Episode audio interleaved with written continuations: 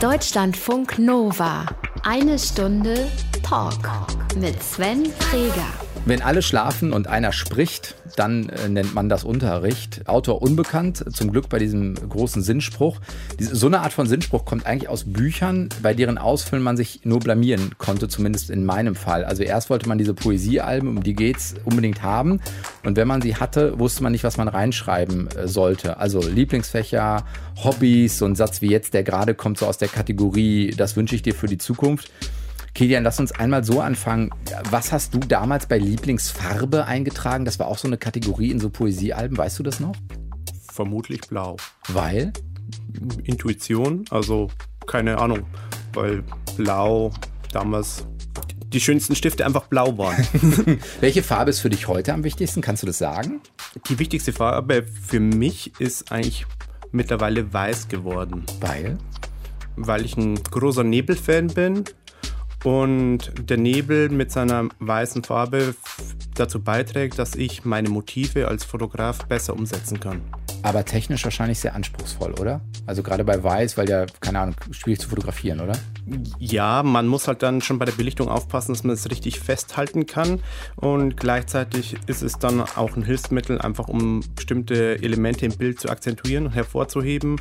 Und deswegen ist für mich einfach weiß. Das, was für den Maler die Leinwand ist, ist der Nebel für mich in der Fotografie. Der Weißraum, wo ich einfach meine Bildelemente komponieren kann. Kilian Schönberger, du bist Fotograf und Geograf. Was aus dieser Kombi an Bildern entsteht, warum gerade sowas wie Orte in Deutschland für dich wichtig sind und was sie vielleicht auch für dich an Fotografie bedeuten. Darüber reden wir diese Woche. Du bist zu Gast in Deutschlandfunk Nova eine Stunde Talk. Schön, dass du da bist. Hallo.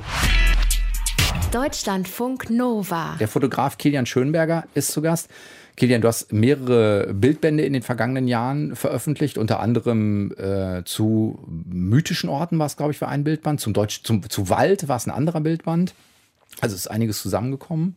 Ja, und das hat mich die letzten Jahre schon hauptsächlich beschäftigt, die deutschen Landschaften zwischen Küste und Gebirge mehr oder weniger abzugrasen bis in die hintersten unbekannten Ecken und Winkel. Hm. Wer dich noch nicht kennt und deine Arbeiten, der wird dich jetzt am Anfang kennenlernen, denn wir haben für jeden Gast uns diese drei fiktiven Möglichkeiten ausgedacht und wir hoffen mal, da ist irgendwas dabei, was dich äh, auf die eine oder andere Art und Weise anspricht. Wir gucken mal. Hier steht, Hallo, hier kommen drei mögliche Aktivitäten für und mit Kilian Schönberger. Die erste Möglichkeit ist ein Shooting am General Sherman. Da steht für mich in Klammern dahinter, das ist ein riesen Mammutbaum im Sequoia in Kalifornien, 84 Meter hoch. Würde dich sowas reizen? Würde mich reizen, ist aber natürlich auch schon ein sehr häufig fotografiertes Motiv, so dass ja. man dann in der Kreativität schon ein bisschen eingeschränkt wäre. Das heißt, weniger fotografierte Sachen sind kreativ leichter. Man könnte ja auch sagen, weil der schon so häufig fotografiert ist, muss die Kreativität eigentlich noch mehr gefordert sein. Bei weniger fotografierten Sachen kann man halt noch leichter visuell etwas Neues schaffen. Und wenn bei viel fotografierten Objekten oder Motiven sind halt meistens alle Blickwinkel schon ausfotografiert und dann ist natürlich dann ein bisschen schwieriger, sich abzusetzen von dem, was bereits existiert. Interessiert dich sowas? Also zu sagen, keine Ahnung, ein Einzelbaum, der jetzt besonders groß ist oder wie ein Mammutbaum besonders massiv oder so, das ist eigentlich mehr Wald in Summe? Nee, nee, ich bin schon durchaus interessiert, wenn ich irgendwie was so lese über besondere Bäume oder besondere Lebewesen oder Pflanzen irgendwo auf der Erde, besonders alte, besonders große, das fasziniert mich dann schon. Ich beschäftige mich dann schon damit und versuche das dann mit meinen bisherigen realen Erfahrungen abzugleichen, wie groß die Bäume waren, die ich so bisher in Deutschland gesehen habe und versuche halt dann auch so ein bisschen zu vergleichen, wie jetzt so Naturlebensräume global unterschiedlich sind. Und das finde ich eigentlich dann schon spannend, weil es halt eben auch eine Hausnummer gibt, wo man auch zum Beispiel, was jetzt Natur in den USA bedeutet, im Vergleich zu dem, was es äh, Natur in Mitteleuropa bedeutet. Das sind ja zwei völlig unterschiedliche Konzepte. Schon mal im Sequoia gewesen? Nein, also nicht im Park noch nicht, aber natürlich, es wurden irgendwann im 19. Jahrhundert auch in Deutschland der ein oder andere Mammutbaum gepflanzt und die mittlerweile auch schon 150 Jahren zu den größten Bäumen hier im Land mit herangewachsen sind. Und das gibt einfach schon eine leichte Ahnung der Dimensionen, die da auf einen warten könnten. Und mittelfristig natürlich schon ein Ziel, weil das eigentlich schon einer der außergewöhnlichsten Wälder der Erde ist mit diesen riesen Mammutbäumen. Wo muss ich in Deutschland hin, wenn ich sowas sehen will, 150 Jahre? Ähm, ich glaube, auf der Insel Mainau zum Beispiel gibt es... Im Bodensee ist das, ne? Ja, und es gibt aber hier in Nordrhein-Westfalen gibt es auch im, am Niederrhein die Sequoia Farm und dort ist halt auch so, werden verschiedene Arten von Mammutbäumen gezüchtet und die kann man auch besichtigen und da kann man sich auch so einen Eindruck machen, wie jetzt die Bäume wirken und welche Wachstumsleistungen die zum Beispiel jetzt im mitteleuropäischen Klima erreichen. Zweite Möglichkeit wäre, ein Jahr lang komplett auf Bildbearbeitungssoftware verzichten. Ja, das wäre toll eigentlich. Also, also, also mittlerweile hat die Bildbearbeitung ja einfach, also die Fotografie eigentlich schon komplett aufgerollt. Also das ist ein Standard geworden und eigentlich wäre es toll, einfach wieder mal vielleicht mit einer analogen Kamera oder mit einer Polaroid einfach rauszugehen und dann sich davon so ein bisschen zu lösen, einfach dieses fotografische Arbeiten wieder so ein bisschen vor Ort auch dann einen größeren Gewicht zu geben, weil es wird halt immer einfacher mit der Bildbearbeitung und vor zehn Jahren, wenn du mit einer Digitalkamera ein Foto falsche Einstellungen hattest, dann war das Foto auch, dann funktionierte einfach nicht. Und wenn du heute falsche Einstellungen hast, kannst du nachträglich so viel wieder herausholen und auch verschieben, dass eigentlich dann dadurch so ein bisschen vielleicht auch die Magie der Fotografie vor Ort verloren gegangen ist, weil gar nicht mehr so wichtig ist, darauf zu achten, welche Einstellungen man hat. Man kann einfach drauf losfotografieren und nachträglich eigentlich das meiste noch mehr oder weniger lösen, sobald man nicht den Objektivdeckel noch drauf hat. Kannst du für dich beschreiben, also wie groß dieser Anteil ist zwischen, keine Ahnung, ist es 50 Prozent das, was im Feld dann passiert an Bild und 50 Prozent Bildbearbeitung oder ist das schwer zu beziffern, nur um mal einen Eindruck zu bekommen? Also ich glaube, man kann es nicht richtig beziffern. Also man kann sagen, dass die Dinge, die auf, zumindest auf meinen Bildern zu sehen sind, die sind alle da vor Ort und mit dann fotografiert man im Rohdatenmodus und versucht halt dann in der Bildbearbeitung zum Beispiel die Kontraste noch ein bisschen herauszuarbeiten oder einfach, einfach das, was man vor Ort, den Eindruck, den man vor Ort hatte, mit den Augen einfach denen dann wiederzugeben. Weil nach wie vor die Kamerasensoren sind zwar Hightech, aber immer noch nicht auf der Ebene des menschlichen Auges und ich versuche dann schon meinen äh, subjektiven Eindruck mit meinen Bildern wiederzugeben und da fließt natürlich dann mit dem Sehen des menschlichen Auges oder mit meinem Blick fließt eben natürlich auch noch eine bestimmte Wertung des gesehenen Naturausschnittes ein und deswegen ist das eigentlich die Bildbearbeitung ein essentieller Teil, aber man kann es halt nicht irgendwie in Zahlwerte ausdrücken, wie wichtig ist. Beim einen Bild mal muss man ein bisschen mehr machen, beim anderen Bild fast überhaupt nichts. Hm. Dritte Möglichkeit wäre ein Besuch des Nepal-Himalaya-Parks aber nicht im echten Himalaya, sondern es soll einen in der Oberpfalz geben, steht hier, in Wiesent zwischen Straubing und Regensburg. So, jetzt sind wir aber in der Oberpfalz unterwegs. Ja, wobei in Straubing sind wir schon Niederbayern. Also oh, ich, oh, oh, oh, oh. Also man, man hört es ja leicht raus, ich komme aus dieser Ecke ursprünglich. Oberpfalz jetzt oder Niederbayern? Aus der Oberpfalz. Woher? Ähm, also der Ort heißt Tennisberg. Das liegt im Hinterland Richtung tschechische Grenze. Mhm. Also in der Oberpfalz kennen die meisten Leute außerhalb Bayerns eigentlich nur Regensburg als Stadt. Und dann dahinter gibt es vielleicht noch Weiden, Porzellanindustrie. Stimmt. Grenzübergang Richtung Weithaus, wo es nach Tschechien rübergeht mit der Autobahn von Nürnberg kommt. Aber die meisten anderen Orte sind dann ja oft warst du schon mal im Nepal-Himalaya-Park? Ich war noch nicht da, aber ich kenne den natürlich. Das Spannende ist, dass, dass dieser Pavillon, der da steht, von der Expo stammt in Hannover. Aha. Der wurde abgebaut und dort aufgebaut und ist in einer sehr schön idyllischen Lage dort wieder aufgebaut worden. Und an und für sich finde ich das eine gute Umnutzung dieses Pavillons, weil viele andere sind ja da oben mehr oder weniger Bauruinen mittlerweile. Und ich denke, es ist eine schöne Einrichtung, aber da das, das alles sehr, also eine moderne Sache ist, ist für mich als Motiv auch nicht so interessant eigentlich. Das, das, heißt, wenn du äh, in die Heimat sozusagen zurückkehrst in die Oberpfalz, ist es dann auch häufig wegen Kamera? Also, dass du sagst, du gehst eigentlich raus in die Natur, um da was zu fotografieren? Oder? Ja, also das ist eigentlich dann schon so, dass ich, wenn es halt irgendwie wettermäßig sich dann anbietet, das versuche ich dann schon immer zu kombinieren das Schöne in Oberpfalz ist, ja, man kann Oberpfalz kann vielleicht ein bisschen mit der Eifel vergleichen. Es ist jetzt kein spektakulärer Naturraum, aber es hat viele verborgene Naturschätze und die zu heben ist eigentlich das, was ich dann versuche bei meinen Touren dort. Und natürlich kenne ich mich dort auch hervorragend auf, weil ich bin dort aufgewachsen und schon als Kind immer im Wald hm. erkundet und davon profitiere ich eigentlich heute noch und dann vor Ort einfach auch immer Bilder zu machen. Wenn du äh, dir eins aussuchen müsstest, also General Sherman im Sequoia National Park, äh, ein Jahr lang mal ohne Bildbearbeitungssoftware oder äh, Nepal Himalaya Park in der Oberpfalz besuchen? Was würde dich am meisten reizen? Also reizen, so als Ausflug würde mich wahrscheinlich diese Mammutbaumwälder würden mich am meisten reizen. Wenn ich es machen könnte, wäre natürlich auch toll, einfach mal auf die Digitalausrüstung zu verzichten. Aber das ist leider, glaube ich, eher derzeit schwer zu verwirklichen.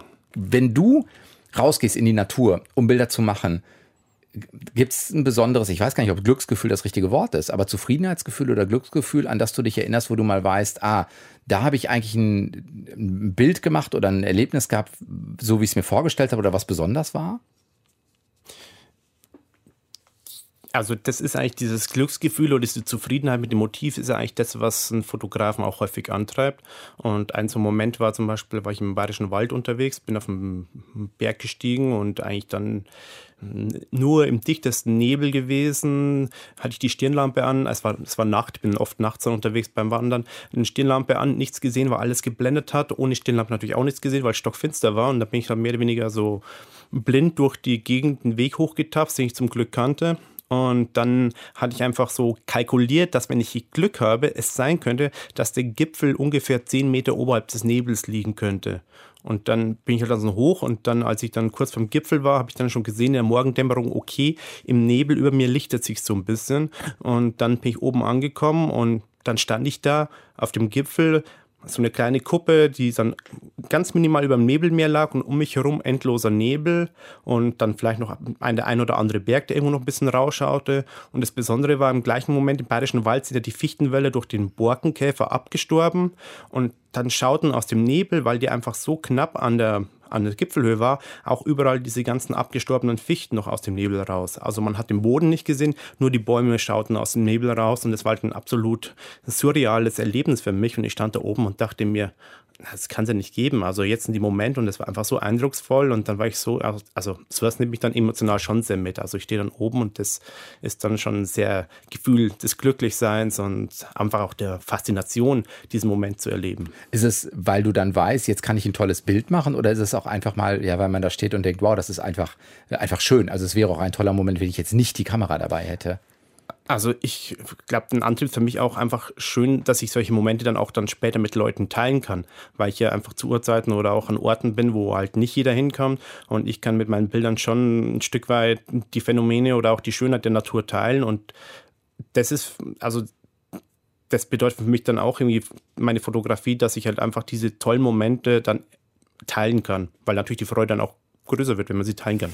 Ist das planbar? Also ist das das, wo du vorher sagst, ich gucke auf meiner Wetter-App genau, wann ist Hochnebel und ich riskiere den, also du musst ja auch früh aufstehen, du musst raus, bla bla bla. Also da hängt ja auch ein Aufwand hinterher. Also wie sehr planst du sowas? Also natürlich sind dann die Tage, man bereitet sich da schon intensiv drauf vor und versucht dann so ja, Glück planbar zu machen, ein Stück weit.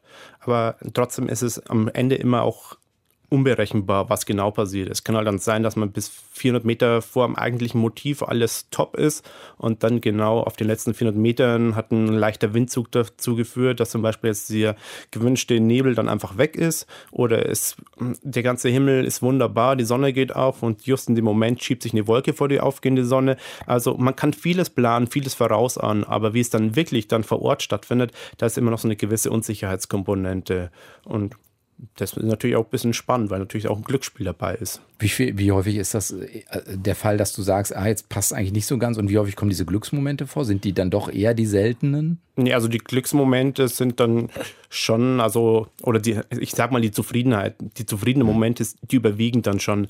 Als wirklich die total herausragenden Erlebnisse, die sind dann auch nicht so häufig, weil insgesamt im Jahreslauf an den meisten Orten es vielleicht im Jahr ein, zwei oder drei Tage gibt, wo halt wirklich alles perfekt ist.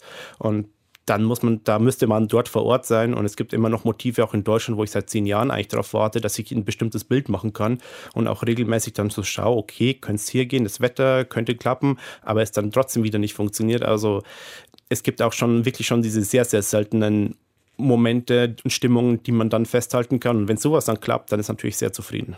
Äh, zum Beispiel, kannst du das verraten, was das für Motive sind oder hättest du Sorge, dass jemand anders nee, auch nee, auf die Idee kommt? Nein, nein, nicht. Also zum Beispiel, also was jetzt zum Beispiel ein tolles Erlebnis war, wie ich vor zwei, drei Wochen der Schneefall im Mai im NRW war, bis, in die, bis ins Flachland runter. Mhm. Und dann musste ich natürlich dann aus Das Köln, war ein Wochenende oder so. Ja, vor zwei Wochen oder so, mhm. ja. Und dann musste ich natürlich in die Eifel rausfahren und dann lag halt bei Euskirchen schon auf irgendwie 250 Meter Seehöhe, lag halt dann schon 4, 15 Meter Schnee. Und dass irgendwie Anfang Mai in Euskirchen oder im Euskirchener Hinterland noch Schnee liegt, das wird nicht so häufig vorkommen oder im Kölner Umkreis.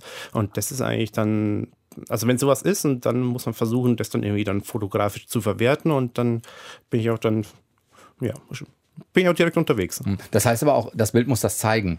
Äh, es wird jetzt die eine Schneedecke ja nichts nutzen, weil dann sehe ich dem Bild nicht an, dass es im Mai äh, gemacht worden ist oder im, im April ja. oder so, sondern das Bild muss zeigen, dass das zu einer besonderen Jahreszeit dann auch ist. Ja, in diesem Fall war es zum Beispiel einfach frische, äh, frisches Laub an den Buchen, also dieses grüne Frühlingslaub und dann einfach schön Schneedecke drauf und es gab dann so eine etwas seltsame Farbkombination. Ein Kollege meinte, es würde aussehen wie Pistazieneis. Ja, was ja nicht unlecker ist. Ja, sah auch, ja, sah auch lecker aus. Wenn du Orte mal benennen müsstest, sind es viele die Mittelgebirge? Also das Bayerischer Wald jetzt schon gesagt, du gesagt. Was sind so für dich die Orte, wo du suchst?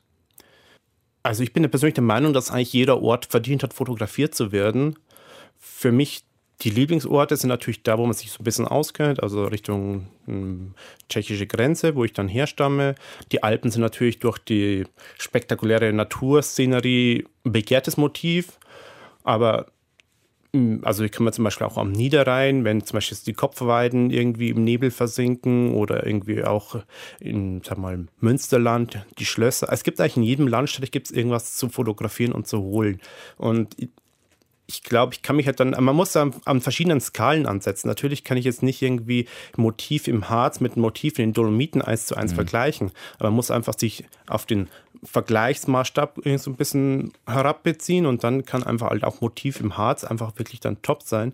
Und das ist, glaube ich, wichtig, um auch so ein bisschen so die, innere Spannung hochzuhalten für Motive hier vor der Haustüre, weil wenn ich ja nur irgendwie Patagonien, Dolomiten und Island fotografieren mhm. möchte, dann verliere ich ja die Wertschätzung für die, für die einfache oder für die, für die normale Natur. Und das würde ich ja ein bisschen schade finden, weil das, glaube ich, meine Arbeit auch ausmacht, so ein bisschen auch so die lokale Natur ein bisschen Aufmerksamkeit und auch ein bisschen so ja, Wertschätzung zu geben. Hast du Sorge, dass sowas wie, ich denke an solche Hochglanzproduktionen jetzt fürs Fernsehen wie von der BBC oder so, die ja diese besondere besonderen Orte immer sehr ästhetisch, sehr aufwendig in Szene setzen, dass wir sozusagen bildlich dann irgendwann so sozialisiert sind, dass uns dieser Blick, den du schilderst, auch ein bisschen flöten geht? Ja, und das sind nicht nur jetzt die Fernsehanstalten schuld, sondern zum Beispiel auch auf Instagram. Also auf Instagram ein Bild aus den Dolomiten weil es halt einfach innerhalb von zwei Sekunden funktioniert, wird dort vergleichsweise erfolgreicher sein, als zum Beispiel ein Bild, das im Hunsrück oder im Westerwald aufgenommen wird, weil das Motiv an sich einfach schon so spektakulär ist, dass dann die Leute halt einfach dann auf Gefällt mir klicken, weil sie auch nicht lange draufschauen müssen. Wenn ich jetzt ein, irgendeine Kulturlandschaft fotografiere im deutschen Mittelgebirge, da wo man vielleicht einfach mal ein bisschen länger draufblicken muss, um irgendwie auch so ein bisschen vielleicht so in die Landschaft einzutauchen, das Bild einzutauchen, das hat auf Instagram weniger eine Chance, weil halt die Halbwertszeit, wo ein Mensch das Bild betrachtet, relativ kurz ist.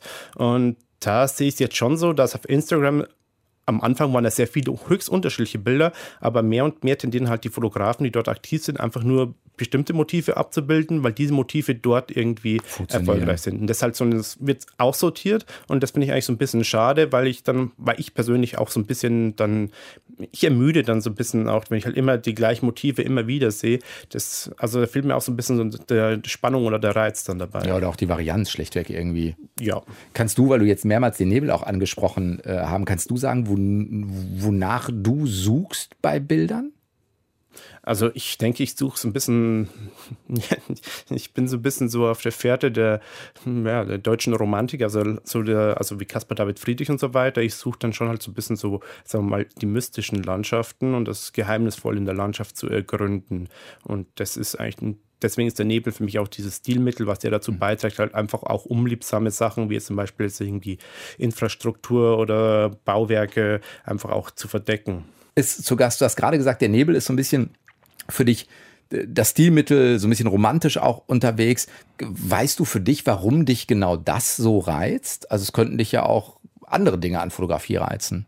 Ich denke, weil es einfach für mich so es wurde irgendwann halt mein, mein, mein, kreativer, mein kreatives Arbeitsmittel mit der Natur. Also der Nebel wurde für mich halt irgendwann so zum, zum Markenzeichen auch meiner Arbeit. Also viele Leute kennen mich halt entweder als Waldfotograf oder als Nebelfotograf und ja, der Nebel hilft mir vielleicht auch, weil ich bei anderen Sachen, die in der Fotografie relevant sind, vielleicht dann durch ein Handicap ein bisschen geschwächt bin und dann der Nebel auf der anderen Seite, dadurch, dass er auch so die Motive so ein bisschen dann hm, die Farben rausnimmt und rausschluckt, macht es dann für mich einfacher, auf mein Handicap ein bisschen weniger, dass es weniger zum Tragen kommt. Denn du bist farbenblind. Ja, ich bin also farbenblind, aber farbenfehl, Farben, farbenfehlsichtig, würde ich sagen. Ja, ähm, also ich sehe schon Farben, aber halt dann die Zuordnung der einzelnen Farbtöne fällt mir ein bisschen schwer. Also von Rot zu Grün, aber auch von Blau zu Violett oder auch mal von, von Magenta zu Grau. Also es sind verschiedene Bereiche, wo ich dann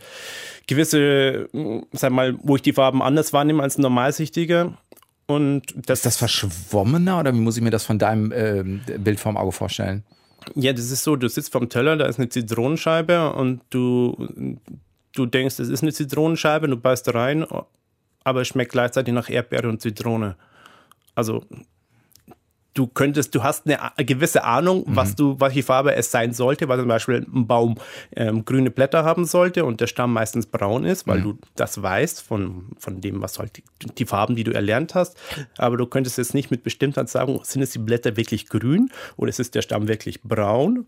So können nicht auch die, Blätter braun sein und der Stamm grün sein, weil zum Beispiel der Stamm mit Moos bedeckt ist. Aber ich würde trotzdem sagen, wahrscheinlich, dass er braun ist, weil ich einfach Farben gelernt habe. Also ich sehe Farben, aber es fehlt halt so die, die Identifizierung der Farben ist halt eine andere als bei Normalsichtigen. Ist das äh, fürs ganze Farbenspektrum bei dir oder betrifft es ähm, bestimmte Farben? Ich würde sagen, das sind immer so, so ein bisschen so Übergangsbereiche zwischen einzelnen Farbtönen. Also da fällt mir das dann besonders schwer aber ein klares Gelb sehe ich dann auch als klares Gelb. Blau eigentlich dann auch als blau vermutlich, aber wenn dann schon wieder ein Violett dabei ist, könnte es auch blau sein. Aber es könnte auch Violett sein. Also es sind immer so ein bisschen so diese Übergangsbereiche, wo es dann so ein bisschen diffus wird, als würde ich weniger Abstufungen äh, differenzieren können als ähm, jemand, der den kompletten Farbumfang sehen kann. Du hast das von Geburt an? Ja, es scheint vererblich zu sein. Heißt das, also Jetzt kann ich mir vorstellen, wenn du hergehst und sagst, hey, ich bin farbenvielsüchtig und jetzt werde ich Fotograf, dass die meisten sagen, nee, prima, Kilian, das ist eine richtig gute Idee. Ja, das ist ja, das war natürlich dann für mich, also während der Schulzeit, das gab es noch nicht so diese Informationsmöglichkeiten, wie wir es heute mit Internet haben. Mhm. Und dann war für mich immer so eine Sache, okay, Geografie, also Erdkunde damals war auch eines meiner Lieblingsfächer oder einfach so Kunst und irgendwo Richtung Kommunikationsdesign oder auch in die Richtung zu studieren. Und da habe ich mich damals eben für die Geografie entschieden, weil eben diese Farbgeschichte mir so ein bisschen Sorgen bereitet hat für die Studium im kreativen Bereich. Natürlich muss man sagen, auch als Geograf, der mit viel mit, ja, Atlant, mit Atlanten und mhm. Karten zu tun hat. Also ich bin auch schon mal irgendwann über irgendwelche Landesgrenzen gefahren, unbewusst, weil die Landesgrenzen im Atlas irgendwie in einem Farbton dargestellt waren, der eher rötlich war, aber sich für mich überhaupt nicht von dem grünlichen normalen Gelände unterschieden hat, sodass ich die Grenze einfach nicht gesehen habe. Also auch als Geograf habe ich da schon seine Probleme damit oder bei der Analyse von Luftbildern. Aber irgendwann habe ich dann gemerkt, okay, das macht ja keinen Sinn. Also ich möchte mich ja trotzdem, ich möchte ja mich kreativ betätigen, ich möchte ja einen visuellen Ausdruck für meine Arbeiten haben und habe dann während des Geografiestudiums durch viele Exkursionen und Aufenthalte im Ausland eigentlich dann die Fotografie als mein Ausdrucksmedium entdeckt für mich und bin dann dabei geblieben und eigentlich sehe ich es heute so, dass es eigentlich gar kein richtiges Handicap mehr ist, sondern dass halt diese Farbvielfältigkeit sogar vielleicht auch eine, eine Stärke sein kann. Weil ich habe mich mal so ein bisschen eingelesen und dann einfach bin ich darauf gestoßen, dass zum Beispiel anscheinend Leute, die farbenblind sind, zum Beispiel etwas besser in der Dämmerung sehen, mhm. was in meinen Bildern durchaus eine Rolle spielt, also mhm. vielleicht. Und dass zum Beispiel auch ähm, in, bei Untersuchungen im militärischen Bereich dann irgendwie wurde klar, dass zum Beispiel farbenvielsichtige Menschen, zum Beispiel diese Tarnfleckuniformen, besser die können besser das, was darunter verborgen ist, dann analysieren. Ah. Und es scheint so zu sein, dass dann jemand, der farbenblind ist, dann zum Beispiel mehr Abstufungen von den Helligkeitsabstufungen sehen kann. Und vielleicht hilft es mir dann auch, zum Beispiel im Wald, wo es ja sehr viele unterschiedliche Farben gibt, dadurch, dass ich das alles so ein bisschen ausblenden kann, die einzelnen Farben, mich mehr auf die Muster, auf Strukturen und Linien zu konzentrieren. Was ja für einen Bildausschnitt durchaus interessant sein kann. Ja, also ich denke ich denk, ich denk mittlerweile, dass es dann, es gibt oft vielleicht schon noch, wo man einfach so mal ein bisschen unsicher ist mit den Farben, aber ich denke schon auch, wenn es wirklich jetzt wirklich ein Riesennachteil wäre, dann wäre ja Farbenfehlsichtigkeit irgendwann im Laufe der Evolution wahrscheinlich verschwunden. Und mhm. deswegen denke ich mir einfach, habe ich jetzt, aber hilft mir bestimmt auch in irgendeiner Art und Weise weiter. Holst du dir äh, manchmal bei den Bildern, also weil du ja, du, du machst ja nicht Schwarz-Weiß-Fotografie, die sind schon farblich, holst du dir manchmal noch eine zweite Meinung, um zu sagen, keine Ahnung, habe ich einen Farbakzent gerade im Nebel richtig gesetzt, wirkt der auf dich so und so? Also gibt es da eine Art Korrektiv oder ist einfach mittlerweile ein Erfahrungswert für dich? Also natürlich spielt dann bei solchen Sachen schon ein bisschen der Austausch mit Kollegen immer wieder eine Rolle und man lernt dann, also ich habe im Laufe der Zeit auch gelernt, wo ich Fehlerquellen habe. Mhm. Und dann mittlerweile versuche ich dann auch dann von vornherein auszuschließen. Und dann bin ich mir total sicher und lade ein Bild hoch. Und dann merke ich schon, dass in den ersten 15 Minuten fünf Kommentare zum Thema Farben kommen. Und dann merke ich, oha, das war wieder zu mutig. Aber dann sage ich immer, ja, okay, ist ja auch eine Art künstlerischer Ausdruck vielleicht. Welche Rolle spielt bei dem die Geografie? Hilft sie dir einfach, weil du natürlich dich mit Orten, Karten und so weiter und Landschaften noch mal mehr beschäftigt hast? Also ist da auch die Schnittmenge zur Fotografie für dich? Also die Geografie, also man, man darf ja Landschaft einfach nicht, Landschaft ist ja nicht einfach nur Natur, sondern Landschaft ist eigentlich was, was menschlich, was sozi soziales Sehen eines Naturausschnittes. Also die Landschaft ist eigentlich die Summe aller Naturelemente oder auch von Menschen beeinflussten Elemente äh, in einem Ort und ich an einem Ort und ich fotografiere diese Landschaft. Und dann, wenn ich natürlich jetzt eine Landschaft sehe, dann versuche ich auch schon zu analysieren, was hat dort stattgefunden, wie hat der Mensch vielleicht eingegriffen, durch welche tektonischen oder geologischen Prozesse sind welche Gesteinsschichten dann entstanden und das hilft mir natürlich dann extrem weiter, wenn ich dann irgendwann an einer anderen Stelle wieder auf ähnliche äh, Kennzeichen stoße, zum Beispiel wenn, ich an einem Ort Granit habe, dort was Bestimmtes fotografiert habe und dann in einem anderen Gebiet wiederum Granit habe, dann kann ich erwarten, was mit diesem Gestein für Motive zu erwarten sind. Mhm. Und das hilft mir dann schon weiter, dass ich dann einfach die Landschaft sehr genau analysieren kann und so mit einem Art Transferwissen meine Erfahrungen von einem Gebiet auf ein anderes Gebiet übertragen kann. Und wenn mir zum Beispiel sagen würde, okay, du gehst jetzt irgendwie nach Russland in ein Gebiet, da gibt es dies und jene Gesteinsart oder ich könnte einfach nachschauen in der geologischen Karte und dann könnte ich ungefähr wissen, was mich erwartet und mich darauf entsprechend vor, zu, vorbereiten. Und das ist, glaube ich, schon sehr hilfreich. Hast du Sorge, dass wenn sozusagen so Hotspots immer bekannter werden, dass dass sozusagen das nicht nachhaltig ist, touristisch meine ich jetzt zum Beispiel. Also je mehr das natürlich auch anzieht, desto eher besteht ja die Gefahr, dass diese Orte eben nicht erhalten bleiben.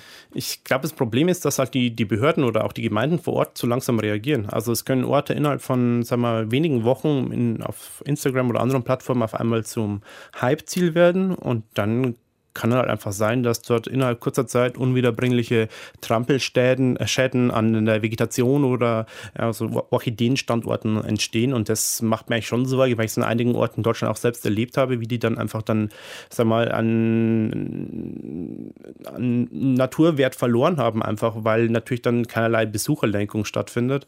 Und da gab es zum Beispiel diesen Schrecksee im Allgäu, das ist ein wunderschöner Hochalpensee, der liegt, ich, knapp auf 2000 Metern, ist auch gar nicht mal so leicht zu erreichen per Wanderung, aber wurde eben zu einem sehr begehrten Motiv auf Instagram und ist auf allen möglichen Bucketlists gelandet und so, dass die Leute angefangen haben, dort, oben zu campen, so dass am Wochenende im Naturschutzgebiet und dann haben angefangen, die Leute, da standen halt dann mitten im Naturschutzgebiet halt dann so 40 Zelte oder 40 Leute dann teilweise herum. Und die Leute sind halt dann nur wegen dem Bild hoch haben sich aber nur für das Bild interessiert, wo sie sich im virtuellen Raum darstellen. Um den realen Raum, die Natur, die Umgebung haben sie sich eigentlich gar nicht mal so interessiert, sodass dann Müll zurückblieb oder andere menschliche Hinterlassenschaften. Und dort oben auch der Hirte musste dann mehr oder weniger dort den Müll wegräumen von den, sag mal, von den Fototouristen. Und das ist natürlich dann eine Begleiterscheinung, die dann leider nicht so schön ist in der heutigen Zeit. Und das macht mir schon ein Stück weit Sorge. Und du eigentlich. hast auch das Gefühl, das ist über die letzten Jahre tendenziell eher ein Problem geworden, als dass es das früher war. Ja, also ich habe da, so, hab da mir mal so meine Gedanken dazu gemacht. Ich bezeichne es gern als Massenindividualismus. Mhm. Also früher war es so, also man hat ja früher den Massentourismus, der wurde auch zu Recht kritisiert. Und der Massentourismus bedeutet, dass sehr viele Leute an einem Ort hinfahren, Bibione oder Lorette Mar oder Mallorca. Und dann wurden die Leute, die so alternativen Tourismus machen, auch sanften Tourismus, wurden dann so als Vorbilder genannt. In der heutigen Zeit ist es ein Stück weit so, dass es dann so viele Leute diesen Individualtourismus machen wollen, dass eigentlich überall an zumindest in Orten wie es zum Beispiel in Alpen oder auch irgendwie in Island, überall die Menschen unterwegs sind und dass die punktuellen Störungen so ein dichtes Netz äh, darstellen mittlerweile, dass halt die Natur glaube ich, dadurch auch einen erheblichen Schaden nehmen kann. Und das ist natürlich dadurch, dass es auf ähm, sozialen Netzwerken die Standorte, die Orte äh, häufig geshared werden, auch insgesamt so eine leichte Hinwendung hin Richtung Natur und Abenteurerleben stattfindet. Das ist eigentlich dann schon so ein bisschen in den letzten, sagen wir mal, fünf Jahren massiv angestiegen. Und führt auch zur Reaktion, dass auch dann, sagen wir mal, stärker kontrolliert wird und erst zunehmend irgendwelche Verbote und Zugangssperren überlegt werden. Hast du Sorge, dass du durch die eigene Arbeit dazu ein bisschen sogar beiträgst? Also weil du natürlich sehr ästhetisch fotografierst, schöne Orte fotografierst, auch weil sie in Deutschland sind letztendlich erreichbare Orte, zumindest für die Menschen hier, auch wenn, wenn mal eine Wanderung damit verbunden ist? Ja, ich bin da auch, also ich bin da so ein Kritiker, der aber auch mit, der, mit dem gleichen Boot eigentlich sitzt. Mhm. Also ich habe damals zum Beispiel mit einem Bild, da gibt es in, in, Sachsen die sogenannte Rakotsbrücke, so eine kreisrunde Brücke. Und die habe ich damals fotografiert für meinem ersten Bildband als Titelbild und habe damit so ein bisschen auch so die einem größeren Publikum erschlossen auch. Und da setzt auch ein regelrechter Hype dazu ein. Und diese Brücke ist eigentlich bloß ein, ein Element eines Landschaftsgartens, also keine Brücke, mhm. aber die, der steht auch dort, links und rechts standen auch damals schon Schilder, man soll nicht drüber laufen, weil es keine Brücke ist, sondern bloß ein Element im Landschaftspark aber für die Motive auf Instagram ist natürlich toll, wenn dann auf der Brücke vielleicht irgendjemand Klar. lustig springt und steht. Und das gipfelte darin, dass beim Red Bull Fotowettbewerb ein BMX-Fahrer dort oben auf der Brücke äh, mit seinem Mountainbike Kunststücke gemacht hat und dort einfach dann einfach, er wurde einfach in Kauf genommen, dass jetzt dieses Kulturdenkmal, aber auch in vielen anderen Plätzen Naturdenkmale einfach beschädigt werden, bloß um ein Bild zu machen. Und ich frage halt immer die Verhältnismäßigkeit zwischen dem Wert des Bildes auf einem virtuellen Profil und wirklich auch einen Naturschatz zu bewahren, diese Verhältnismäßigkeit stimmt für mich dann teilweise nicht mehr, weil teilweise die virtuelle Landschaft, die erzeugte Landschaft eigentlich wichtiger zu sein scheint als die reale Landschaft. Und das finde ich so ein bisschen schade eigentlich in dieser ganzen Entwicklung. Das eigentliche Erlebnis fällt so ein bisschen hinten rüber. Okay, wir waren gerade so ein bisschen bei diesem Punkt, also wenn ich das Bild sozusagen nur noch mache, weil es im digitalen Raum gut funktioniert und nur wenig Zeit verbringe und vielleicht die eigene Fotografie, also deine, da auch ein Stück zu beiträgt zu dieser Entwicklung, was ist denn die Konsequenz? Heißt es weniger fotografieren? Heißt es anders fotografieren? Ja, also es sind einige gute Punkte, die du angesprochen hast als Ideen, aber man muss nochmal vielleicht ein bisschen so differenzieren. Also zunächst mal mache ich es eigentlich so und auch mittlerweile immer mehr Fotografen so, dass sie die Orte nicht mehr wirklich dann geotaggen, also nicht mehr mhm. hinschreiben, wo es genau ist, weil was ja zum Beispiel in Conservation-Arbeit mit Tieren auch üblich ist, dass wenn man zum Beispiel irgendwo seltene Tiere sieht, nicht mehr genau sagt, wo es ist, weil man es einfach schützen will. Ja, und ja, das ist eigentlich das, was ich auch unterstützen würde, abgesehen von wirklich den Plätzen, die wirklich eine entsprechende Infrastruktur haben, dass sie auch wirklich den Besucherandrang einfach auch vertragen. Und dann ob das mittelfristig dazu führt, dass ich sage, okay, das ist dann mit meiner Arbeit, wenn ich eine Geschichte erzählen möchte, dann ich warte eigentlich auf, einen, auf eine neue Plattform, wo das Geschichtenerzählen wieder Mehrwert hat. Weil auf Instagram, selbst wenn ich jetzt eine Geschichte zum Bild schreibe, es, die, die, die Auseinandersetzung damit findet ja eher in geringem Umfang eigentlich statt. Und da ist halt vielleicht Zeit, dass irgendwann auch ein neues Medium dann irgendwie auftaucht oder man sich vielleicht auch auf anderen, auf anderen Kanälen dann positioniert, um auch die Geschichten zu erzählen, weil natürlich dann ich glaube, wir erleben, erleben gerade so eine Bilderflut, so dass eigentlich mehr Bildcontent geschaffen wird, als von den Leuten betrachtet werden kann. Und dieser Konkurrenzkampf um diese Betrachtungszeit der, der, der Zuschauer auch immer zu immer seltsameren und skurrilen Ausblüten führt, dass auch irgendwie renommierte Fotografen für National Geographic irgendwelche Photoshop-Fakes abgeben. Und ich glaube vielleicht, dass dieses ganze System irgendwann implodieren wird und dann man sich vielleicht einfach wieder mehr um, um Themen oder Inhalte in der Fotografie beschäftigt, um Geschichten zu erzählen und weniger weg von der kurzen emotionalen. Die Botschaft. zwei Sekunden ja. lang intensiv ja. irgendwie funktioniert. Ja. Kannst du denn für dich beschreiben, mit dem, was du gerade gesagt hast, vielleicht im Hinterkopf, Fotografie oder ein Bild ist für dich Doppelpunkt? Ja, also Bild ist für mich eigentlich Raum. Also Bild ist für mich ist ein Raum, den ich mit meinen Augen erkunde und wo ich auch dann mit meinen Augen so Geschichten ablesen kann.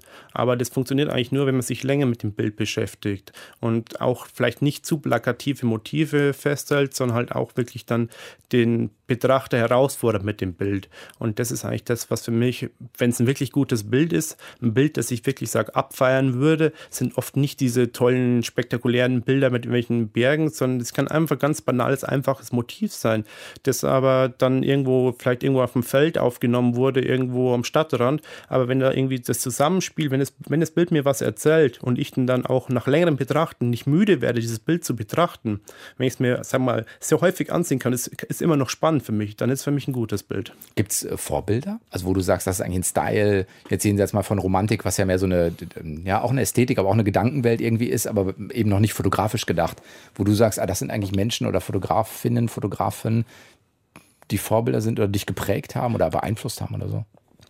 Ja, also mit, mit Vorbild natürlich so, also Vorbild ist also gar nicht mal so richtig, aber es gibt unheimlich viele Fotografen, deren Arbeiten ich spannend finde, auch aus höchst unterschiedlichen Bereichen. Also zum Beispiel jetzt die Bechers, also Düsseldorfer mhm. Schule mit ihren ähm, Bildstrecken äh, über Ruhrgebiet zum Beispiel oder auch Gurski. Also es gibt da viel so auch so Input, der mich dann irgendwie auch inspiriert und kreativ reizt der teilweise auch aus völlig anderen Motivbereichen kommt als das, was ich mache.